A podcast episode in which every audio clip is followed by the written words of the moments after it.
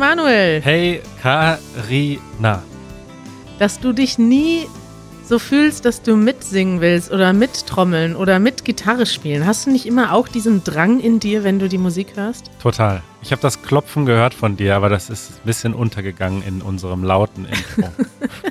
Aber du, du musst auch mal mitsingen, Manuel. Ich äh, muss hier gar nichts. Das ist alles auf rein freiwilliger Basis, was wir hier machen. Ja, Manuel, willkommen zurück aus dem Urlaub. Vielen Dank. Wer, das wusste gar keiner. Ich war letzte Woche im Urlaub und die Bundesländer-Episode, die hatten wir, also die Episoden, die drei Episoden hatten wir in einem Rutsch vorproduziert. Ist aber keinem aufgefallen. Das haben wir aber auch gesagt, Manuel, dass wir das Ja? in eins aufgenommen haben. Ja, Ja. klar. aber ich muss sagen, die Bundesländer, äh, das Bundesländer-Spezial hat viel positive Resonanz bekommen. Ist dir das auch aufgefallen? Ja, ich fand es auch persönlich auch sehr gut, muss ich sagen. Und ich hatte echt Angst, dass das total langweilig wird, weil ich meine, ja, was, Ja. worüber soll man da sprechen? Aber ich habe es mir auch angehört und es hat mir auch äh, Spaß gemacht. Ja. Und wir hatten auch komischerweise zu jedem Bundesland irgendwas zu sagen, wenn auch nicht immer nur Gutes, aber Ja, Thüringen tat mir sehr leid, weil zu Thüringen haben wir, das haben wir tatsächlich, also ein sehr wichtiges Bundesland und das haben wir tatsächlich ein bisschen unter den Tisch fallen lassen. Aber Gott sei Dank hat uns Gabriele geschrieben, um das mal noch mal ein bisschen, ein bisschen mehr Hintergrund reinzubringen Ja. und ein bisschen zu ergänzen. Und Gabriele schrieb, das Bundesländerspezial war super schnell. Es könnte sogar eine Episode pro Bundesland sein. Was sagst du dazu, Manuel? tolle Idee. Machen wir nächste, also die nächsten äh, 16 Wochen. Ja, Gabriele, dann wir machen, nehmen das jetzt mal auf und dann gucken wir mal, ob ihr das dann immer noch wollt. Aber tatsächlich, irgendwann können wir mal das machen. Nicht in einer Reihe, aber vielleicht machen wir mal ein Bayern-Spezial, wenn wir dann nach Bayern fahren. Ja. Auf unserer großen Easy German Deutschland Podcast Tour. Ja. Auf jeden Fall. Gabriele ähm, merkt an, mir fehlten zwei wichtige Informationen.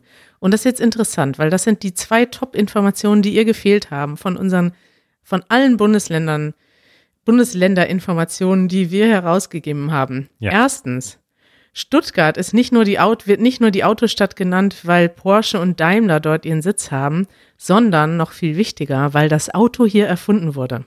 Krass. Wusstest du das? Hm, Das wusste ich nicht. Hat nicht Henry Ford das Auto erfunden? Ja, da müssen wir jetzt drüber diskutieren, googeln, bei Wikipedia nachschlagen. Da können uns ja andere Leute dann doch mal ein Update schreiben. Wir werden sicher einige Autofans hier haben. Zweitens, Thüringen ist ein sehr wichtiges Bundesland. Und zwar nicht nur, weil Luther, Goethe und Schiller dort gelebt haben. Die Weimarer Republik ist ein sehr wichtiger Teil der deutschen Geschichte. Weimar, Weimarer Republik, daher kommt ja der Name. Ähm, die Stadt Weimar liegt auch in Thüringen. Und abgesehen von der Rolle für die deutsche Geschichte, dort wurde auch der Bauhaus-Architekturstil erfunden. Ich weiß, die Zeit war knapp, aber ich wollte nur meine zwei Cent dazu geben. Ja, danke, Gabriele. Das sind wichtige Infos, wichtige Updates. Mhm. Gabriele schlägt auch vor, dass wir mal ein Architekturspezial machen sollten. Da würde ich dann vielleicht aber einen Gast einladen, Ja, das denke ich auch. der ein bisschen mehr Ahnung hat als wir. Eine Architektin. Ja. Dann hat uns auch Kelsey geschrieben. Äh, und Kelsey hat auch eine wichtige Frage. Und sie schreibt nämlich, warum haben so viele Bundesländer einen Bindestrich im Namen? Eine sehr gute Frage und da du sie in unsere Notiz kopiert hast, gehe ich davon aus, dass du schon eine Antwort recherchiert hast. Nein, habe ich nicht. Aber warte, ich google das jetzt mal. Ich habe eine Idee, warum das so ist. Ja, ich auch. Darf ich mal raten, während du googelst? Ja. Also ich glaube halt, dass das halt oft äh, so verschiedene Regionen sind, die halt ähm, eigentlich unterschiedlich sind ein bisschen und auch so ihren eigenen Patriotismus und ihren eigenen ihre eigene Kultur haben und als die dann quasi in ein Bundesland zusammengefasst wurden, wollten die halt beide mit im Namen sein, wie zum Beispiel die Region Nordrhein und die Region Westfalen. Ja. Da hat jetzt keiner gesagt, ich, also keiner wollte quasi auf seinen Namen verzichten und dann wurden die zusammengefasst oder Baden-Württemberg, weiß ich jetzt gar nicht. Baden ist eine Region, ist Ja. Württemberg eine Region? Wahrscheinlich auch, oder? Wahrscheinlich auch. Ich guck mal gerade. Es gibt sogar einen, äh, einen Eintrag im, im äh, Viction, bei Victionary.org, das Bindestrich Bundesland. Das ist ein eigenes Wort. Politische Region in der Bundesrepublik Deutschland, deren Name sich aus zwei territorialen Bezeichnungen zusammensetzt. Ja. Ja. Also es sind ja auch ganz oft Namen, die schon sehr alt sind, die manchmal auch sind da mit Herrschaftshäuser verbunden oder eben ja Regionen, die auch eine gewisse Identität haben. Deswegen sind auch die Franken so sauer, dass die jetzt kein Bundesland sind, sondern Teil von Bayern. Da hat auch keiner gesagt, das ist jetzt Franken, Franken Bayern. Bayern, sondern ist einfach nur Bayern. Franken Ja. ist nicht mehr existent in der ganzen Bundesländerlandschaft. Ja, das ist tatsächlich, das ist so. Alle wollten ihren Namen behalten. Jetzt gibt's Bindestriche. Übrigens, das ist ja auch so bei Namen. Ne? Ich finde das sehr, sehr komisch in, in, in Deutschland. Wenn man heiratet, kann man entweder den Namen vom Mann oder von der Frau annehmen oder vom Ja. ähm, bei gleichgeschlechtlichen Ehen Mann, Mann. Also es, man kann den Namen vom Partner annehmen oder, und das ist sehr populär, glaube ich, gerade in unserer, ich weiß gar nicht, ob das heute noch so populär ist, man kann diesen Bindestrichnamen haben. Deswegen gibt es auch so komische Namen in Deutschland, die heißen dann, Annegret Kramp-Karrenbauer zum Beispiel. danke, das ist das beste Beispiel, das mir gerade nicht eingefallen ist. Aber ich finde das, ich finde das furchtbar. Also das ist natürlich eine gewisse, also Gleichberechtigung kann man nur dadurch ausdrücken, dass man diesen Bindestrich-Doppelnamen annimmt. Und irgendwie ist das total ähm, nervig, weil wer will schon einen Bindestrichnamen haben? Und alles andere ist immer einer gewinnt, ne? Gut, kann man sich vielleicht darauf einigen, wenn der eine Name besonders hässlich ist und der andere Name besonders hübsch. Aber jetzt zum Beispiel bei uns, Schmidt-Hamerski, sind beide nicht hübsch. Und wir wollten beide unseren eigenen Namen nicht haben und auch den anderen Namen nicht. Jetzt heißen wir einfach beide noch so, wie wir vorher hießen. Ja. Andererseits ist es dann natürlich ein sehr ähm, einzigartiger Name. Also ich glaube wahrscheinlich, es gibt wahrscheinlich viele Kramps und wahrscheinlich auch mehrere Karrenbauers in Deutschland, aber nur eine Kramp-Karrenbauer, würde ich jetzt mal vermuten. Ja, also ich finde, es gibt da auch bessere äh, Möglichkeiten. Zum Beispiel in England, da kann man sich selber einen Namen ausdenken und den dann selber führen. Ja, das ist geil. Also ohne das irgendwie groß eintragen zu lassen. Du kannst einfach nach der Hochzeit sagen, wir machen jetzt, wir hätten das zum Beispiel gerne gemacht, wir hätten gerne aus Schmidt und Hamerski Schmitzki gemacht. Ja. Und intern heißen wir auch so, aber wir dürfen uns das nicht Äh, offiziell an die Tür machen, leider. Man kann allerdings im, im Personalausweis gibt es diese Sektion Künstlername. Ich weiß nicht, was die Voraussetzung dafür ist, dass man das eintragen darf. Ja, man muss nachweisen, dass man künstlerisch oder publizistisch tätig ist unter dem Namen. Vielleicht ab einer Million Subscriber auf YouTube könnt ihr euch Schmitzki in den Personalausweis schreiben lassen. Aber der Kanal heißt ja nicht die Schmitzkis. Ne? Der heißt ja Easy German. Kann man ja temporär umbenennen. Ich könnte mir dann Carina Easy German eintragen lassen. Äh, Es ist schwierig. Namen in Deutschland, kein Ja. schönes Thema. ja, ja. Gut, Gut. Manuel, dann haben wir eine neue Kategorie und ich wollte mal wieder über ähm, aktuelle Themen reden. Darüber redet Deutschland. Du warst ja jetzt im Urlaub, Manuel. Hast du denn da irgendwas mitbekommen oder hast du da einfach die Nachrichten abgestellt? Nee, tatsächlich ähm, habe ich mir wieder so ein bisschen angewöhnt, jeden Abend die Tagesschau zu gucken. Ah ja. Ähm, auch jetzt außerhalb des Urlaubs. Ich habe ja seit neuestem einen Fernseher und da ich den sonst so wenig benutze, schalte ich zumindest die Tagesthemen, Tagesschau, äh, einmal um 8 Uhr ein und finde es eigentlich ganz schön. Ich finde es irgendwie gesünder, sich einmal 15 Minuten gute, richtige Nachrichten anzuschauen, als irgendwie tagsüber immer mal wieder so irgendwie im Internet reinzuschauen. Weißt du, es ist irgendwie komprimierter Ja. und man passt dann auch richtig auf. Und ja, du hast einige Themen reingeschrieben und das sind tatsächlich alles Themen, die ähm, ja viel, viel besprochen werden im Moment. Womit wollen wir anfangen? Weiß ich gar nicht. Ich würde gerne als erstes anfangen mit Belarus. Da haben wir ja schon vor ein paar Wochen drüber geredet. Und ich finde das einfach, ich habe gestern, hast du gestern Abend die Tagesschau gesehen? Ja, Tagesthemen. Tagesthemen nicht, nee, nur die Tagesschau. Tagesschau sind die 15 Minuten um 8 Und Tagesthemen ist nochmal länger dann danach, ne, oder? Du guckst also nur die kurze Variante. Ja. Ja, bei den Tagesthemen. Die Tagesthemen wurden eingeleitet mit einem Bericht aus Belarus. Und der war irgendwie traurig und hoffnungsmachend zugleich, denn da sieht man einfach, wie stark die Leute da im Moment sind, die da auf die Straße gehen. Jede Mhm. Woche, jedes Wochenende gibt es riesige Demonstrationszüge. Und da wurde eine 73-jährige Frau begleitet, die seit Jahren protestiert und vielleicht auch schon lokal bekannt ist. Das ist, war mir nicht so ganz bewusst. Auf jeden Fall folgt man dann dieser Oma, die ist so, sogar schon Uroma und äh, die läuft dort mit ihrer Flagge, mit ihrer Fahne der Oppositionsbewegung rum und wird dann verhaftet. Und man sieht dann, wie sie sich den Polizisten widersetzt. Oder es sind ja teilweise Polizisten, teilweise irgendwelche Milizen, die dann auf dich zukommen und da dich in irgendeinen Van zerren und also die Leute sollen eingeschüchtert werden und es ist einfach nur krass zu sehen, dass es, naja, im Prinzip sind das ja die gleichen Taktiken, die überall auf der Welt angewandt werden. Ne? Also sobald es Leute gibt, die Demokratie wollen, die Veränderung wollen, werden sie eingeschüchtert auf irgendeine Art und Weise. Und in Belarus funktioniert das im Moment so, dass die Oppositionellen entweder gezwungen werden, aus dem Land zu gehen oder ins Gefängnis kommen und irgendwelche verrückten Anschuldigungen ihnen zur Last gelegt werden oder die einfachen Leute auf der Polizei, auf der Straße einfach verprügelt werden und verhaftet werden und dann einfach mal für ein, zwei, drei Tage ins Gefängnis gesteckt werden.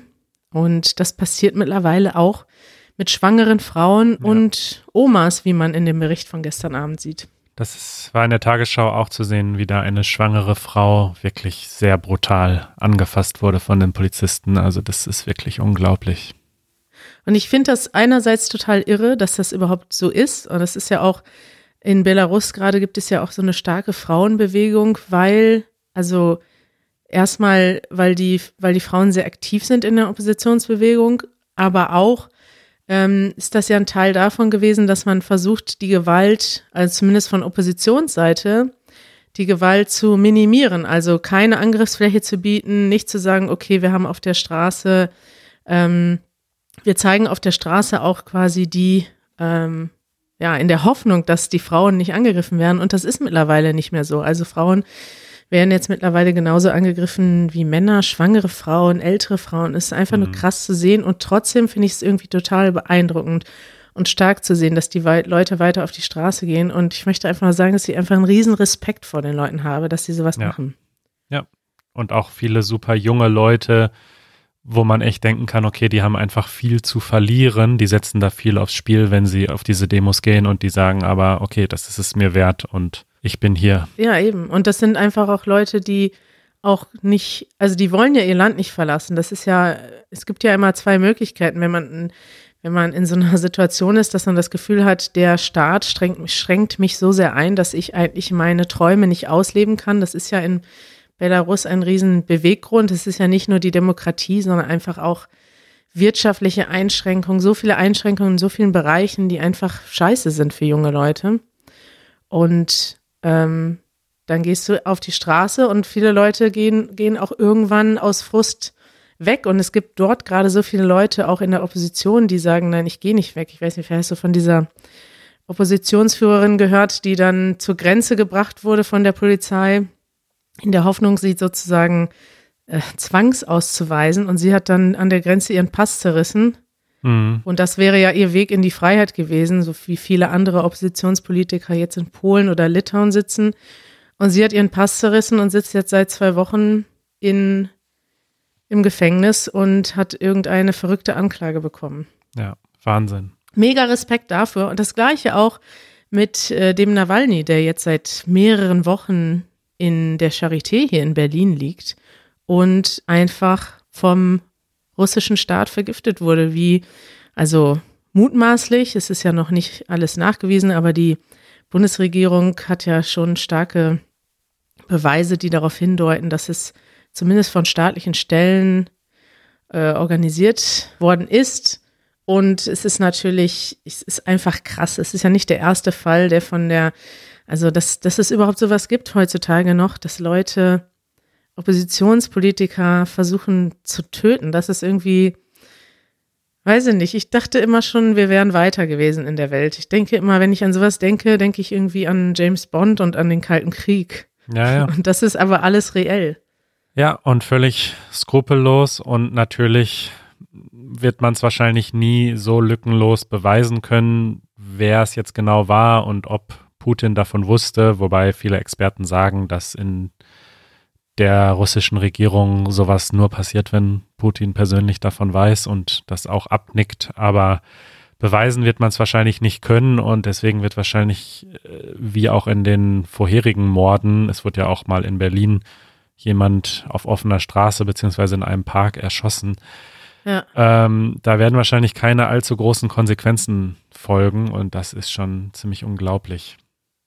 Ja, ich hoffe, dass zumindest die deutsche Regierung, die EU jetzt, weiß nicht, die NATO vielleicht auch was macht, aber naja, im Endeffekt ist ja genauso wie mit den Leuten, die dann in dem Land leben. Du musst halt natürlich auch irgendwie überleben. Und in Russland gibt es ja auch starke Protestbewegungen, die sich immer wieder anpassen an die, an die Umstände, die es gibt. Also die dann zum Beispiel dieses, dieses ganze System des Smart Votings, dass man quasi immer den wählt, der nicht in der Regierungspartei ist, um möglichst der Regierungspartei, also die letzten Chancen, also die, die haben ja immer noch die, ja, die kontrollieren natürlich das Land, aber es ist ja trotzdem noch offiziell eine Demokratie, die zwar stark eingeschränkt wird, indem einfach bestimmte Leute nicht zur Wahl zugelassen werden, aber die Opposition und die, die Demokratie-Interessierten haben auch mittlerweile ihre eigenen Waffen entwickelt, die Leute zu schlagen. Und Ja. ich hoffe einfach, dass die Leute stark bleiben und weitermachen und kann einfach nur sagen, Diktatoren sind scheiße. Und auch alle Leute, die denken, dass Diktatoren toll sind, also das, da gibt's ja nicht so viele von, aber wenn man sich jetzt gerade mal so Trump anguckt, der ist ja, der ist ja auch so ein Möchtegern-Diktator und wird trotzdem gewählt. Und Ja. das ist einfach erschreckend, wie viele Leute in so einen, ja, auf, ja, Darauf reinfallen, ne? Ich denke, die, Ja. die Menschen, die darauf reinfallen, fällt mir jetzt kein besseres Wort für ein, denen kann man fast nicht böse sein, weil das, glaube ich, äh, dann eher, ja, ich meine, weiß ich nicht, ein Bildungsmangel ist oder vielleicht auch Hoffnungslosigkeit oder was auch immer, weil in fast allen Fällen, also gerade bei Trump, äh, der ja noch zumindest von einem demokratischen System bis jetzt so in Check gehalten wird, aber die Leute schießen sich damit ja selbst in den Fuß, wenn sie ihn wählen. Das sieht man ja leider immer wieder. Ist ja nicht so, dass, dass die Menschen, die ihn wählen, jetzt wirklich davon profitieren, sondern am Ende profitieren irgendwie die Reichen und ja. Absolut. Hast du den Film äh, The Social Dilemma gesehen? Nee. Fand ich ganz interessant. Ist jetzt auch vielleicht ein bisschen gehypt. Ich habe schon mehrfach davon gehört. Eine Netflix-Doku, in der mehrere hochrangige Ex-Mitarbeiter von großen so sozialen Medien, Facebook, Twitter, YouTube, Hm. ähm, ja, erzählen über, es wird im Prinzip so ein bisschen die Geschichte der sozialen Medien erzählt, aber mit den neuesten, also es endet dann in den aktuellen Unruhen, die man auf der Straße sieht, in den Wahlen, in den Wahlmanipulationen, also dass überhaupt Leute in der Lage sind, über soziale Medien Wahlen so zu manipulieren, dass sich die Leute immer weiter hassen, auseinandergleiten.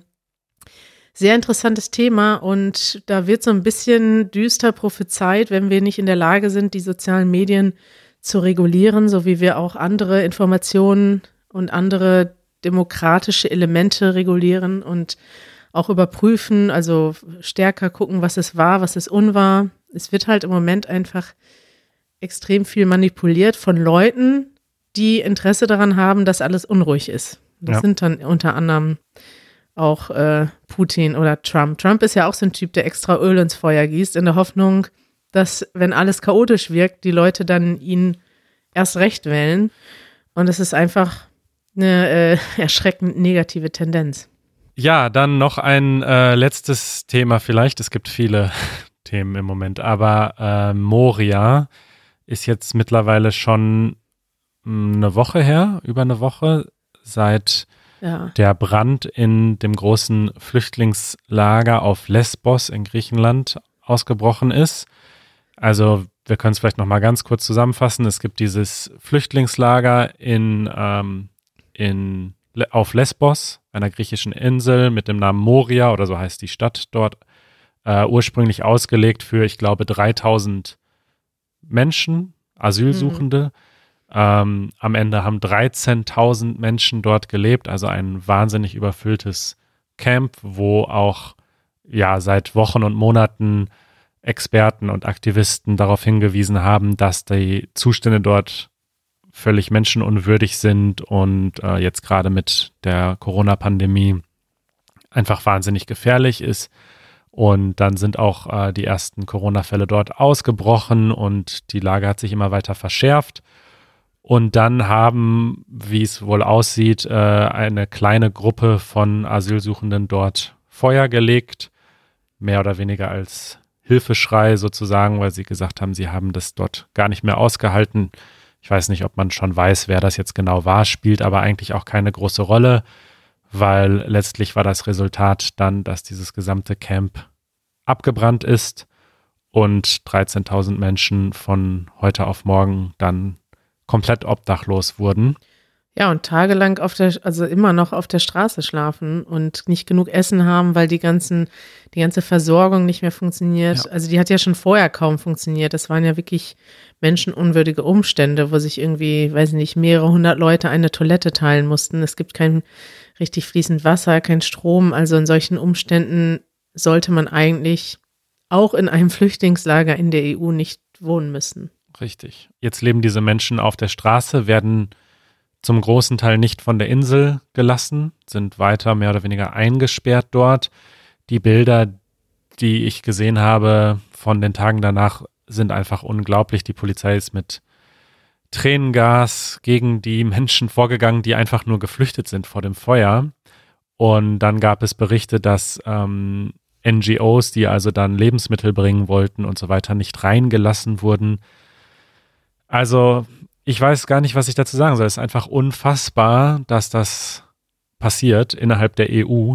Es ist ja aber vor allem kein Zufall. Also das müssen wir uns halt bewusst machen. Das ist halt ein Prinzip, mit dem abgeschreckt werden soll davor, dass Menschen kommen. Und rein grundsätzlich kann man das natürlich theoretisch nachvollziehen, wenn man sagt, okay, es, immer wenn es ein wenn es Menschen gibt, die irgendwo hingehen und darüber sprechen, das war zum, zum Beispiel 2015 so, damals waren ja die Leute, also der Grund, warum Deutschland damals gesagt hat, wir öffnen die Grenzen, das hat ja nie jemand wirklich gesagt. Es war so, dass einfach Menschen unter menschenunwürdigsten Umständen auf diesem Weg waren und viele dann in Ungarn gestrandet sind und es eine Situation gab am ungarischen Hauptbahnhof, die nicht mehr nicht mehr machbar war, einfach weil da tausende Leute über Wochen festhingen und die Leute dann so verzweifelt waren, dass sie sich zu Fuß aufgemacht haben äh, an die österreichische Grenze.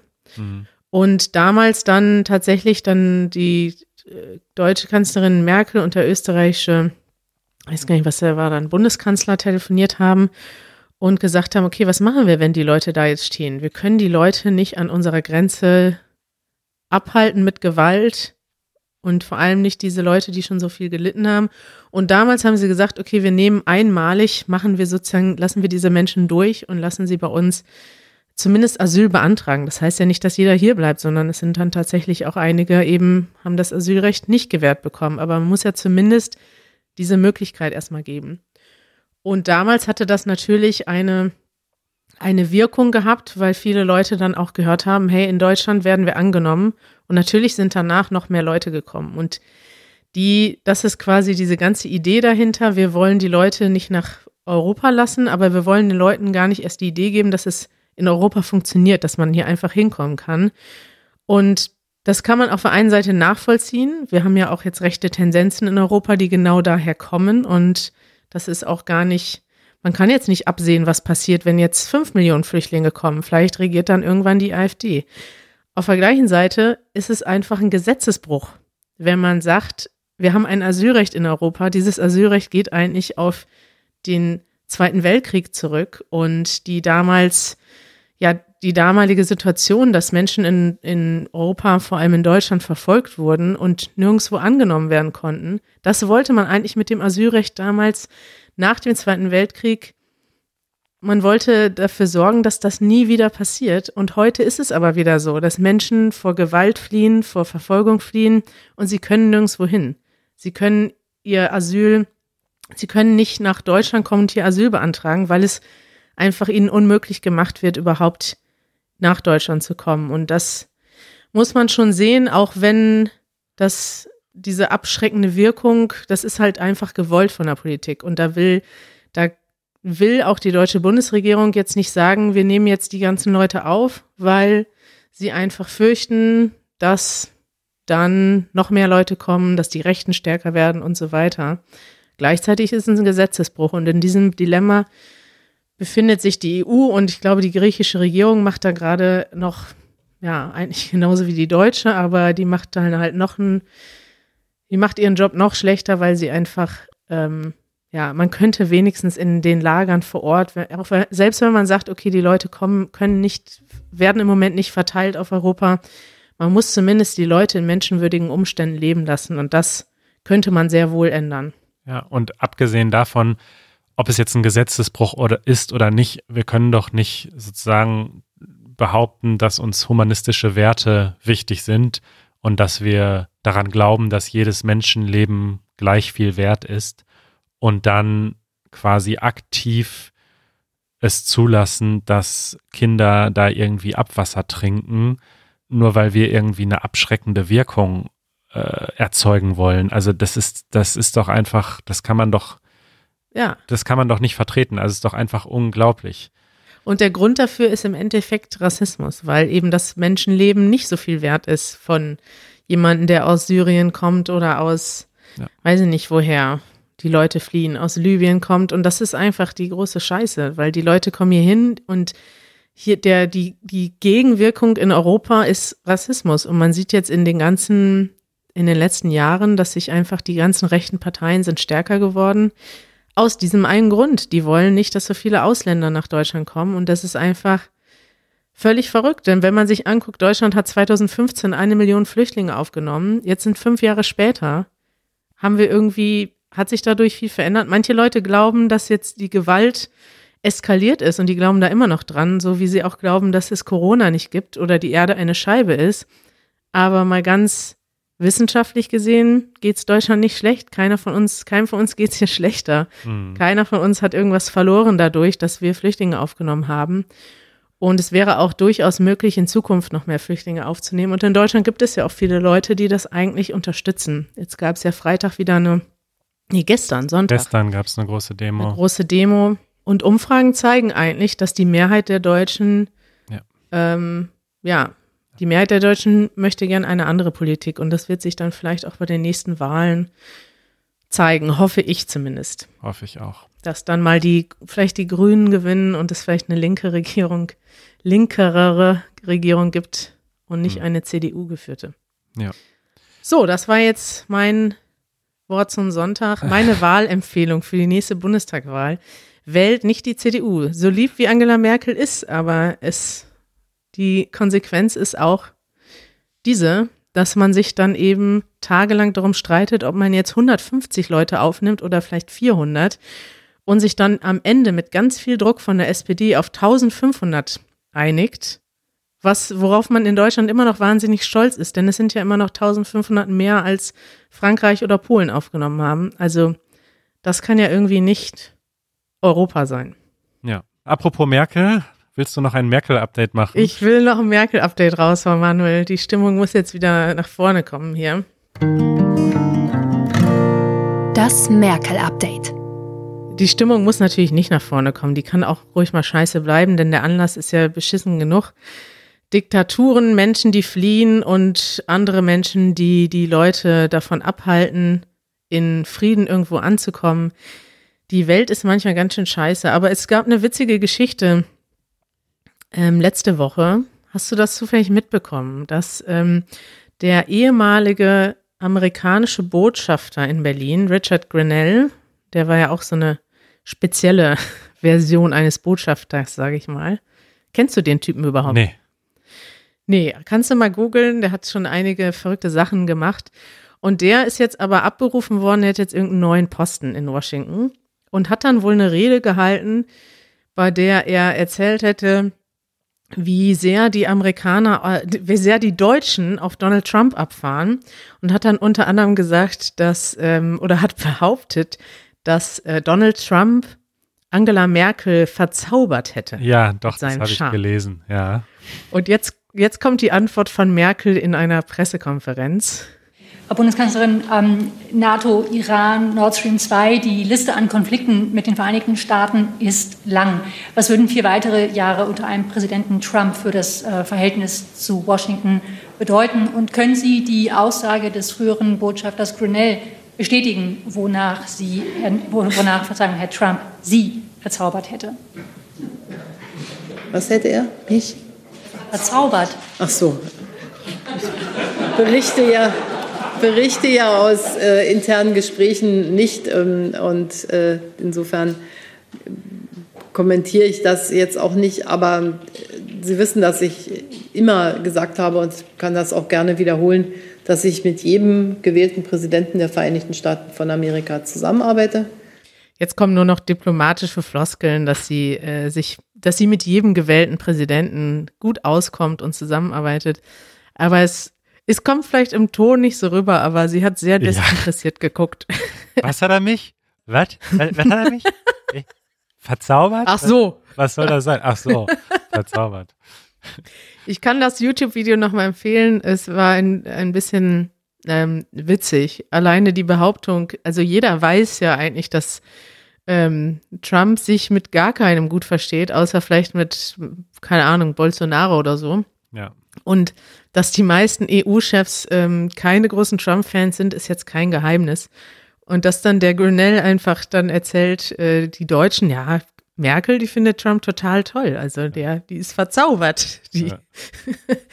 das war schon ähm, relativ witzig, vor allem, weil sie immer mit so einem trockenen. Ja, ja. Sie reagiert Humor. einfach gar nicht drauf. Manuel, jetzt wollte ich eigentlich ähm, noch hören, was dich genervt hat. Wir hatten ja noch ein Das nervt vorbereitet, aber ich würde sagen, das verschieben wir mal aufs nächste Mal. Ich muss jetzt auch weg. okay, wo musst du hin? Ich treffe mich jetzt mit äh, Jeremy. Es geht um die Veröffentlichung der Seedling-App. Wir sind oh ja. kurz davor und äh, da wird jetzt Geschichte geschrieben. das ist gut und sehr wichtig. Ich habe die äh, App schon auf meinem iPhone. Ich bin einer der Ausgewählten und finde sie sehr gut und äh, drücke euch die Daumen. Ja, falls ihr ein Seedlink Pro Nutzer seid, kann ich euch empfehlen, dass ihr die App jetzt auch schon ausprobieren könnt, bevor sie offiziell rauskommt. Ihr bekommt nämlich dann eine Benachrichtigung bei Seedling. Auf der Startseite gibt es einen Link zum Runterladen. Genial. Ja, Manuel. Kari. Ich würde sagen, schön, dich wiederzuhören. Wir haben uns in Politik verfangen, aber das ist auch einfach, ja, die Themen kann man nicht ausblenden. Passiert. Ist es passiert. Bis bald. Bis bald. Ciao. Ciao.